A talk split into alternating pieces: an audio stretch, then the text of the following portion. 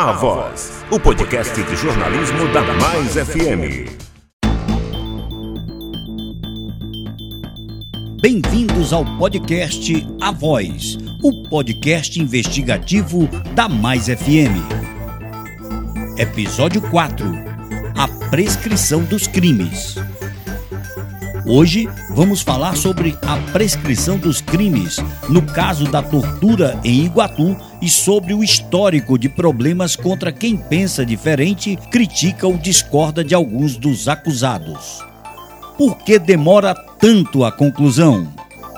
Os réus Zé Ilo Dantas e Agenor Neto tiveram seus processos desmembrados para instâncias relacionadas ao fato deles terem foro privilegiado após a primeira formatação do inquérito.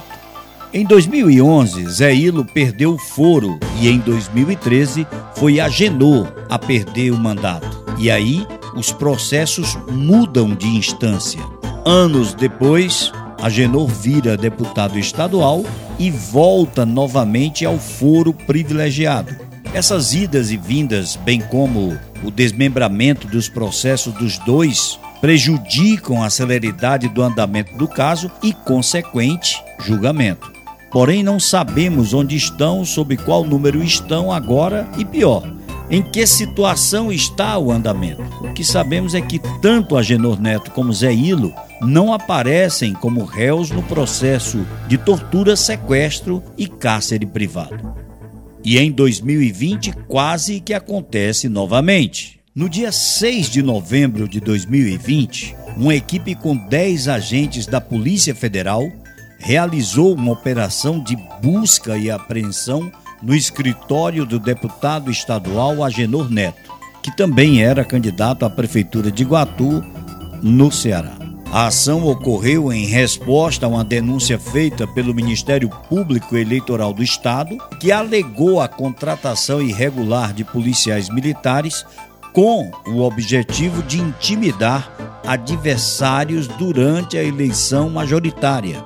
De acordo com as informações fornecidas pelo Ministério Público, o local investigado na cidade de Iguatu era ocupado por um grupo de policiais militares suspeitos de envolvimento em crimes relacionados à formação de milícia privada, usurpação de função pública, além de supostas ações de intimidação e coerção de eleitores e partidários contrários ao candidato Agenor Neto durante o pleito eleitoral daquele ano.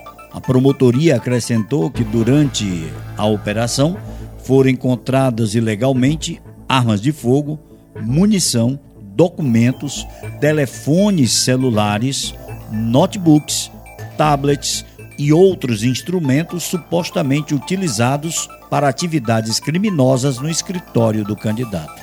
A ação foi autorizada pelo juiz eleitoral Eduardo André Dantas Silva, após solicitação do Ministério Público Eleitoral do Ceará. O G1, na época, tentou entrar em contato com o deputado, mas não obteve retorno.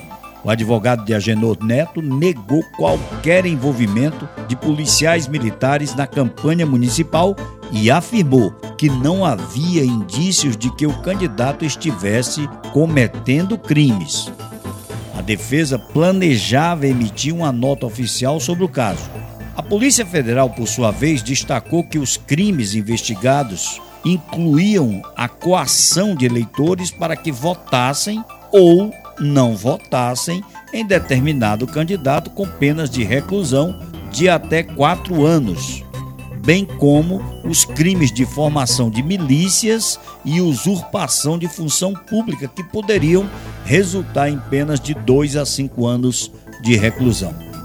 Durante a operação, diversos documentos e materiais de informática foram apreendidos, mas não houve prisões até o momento.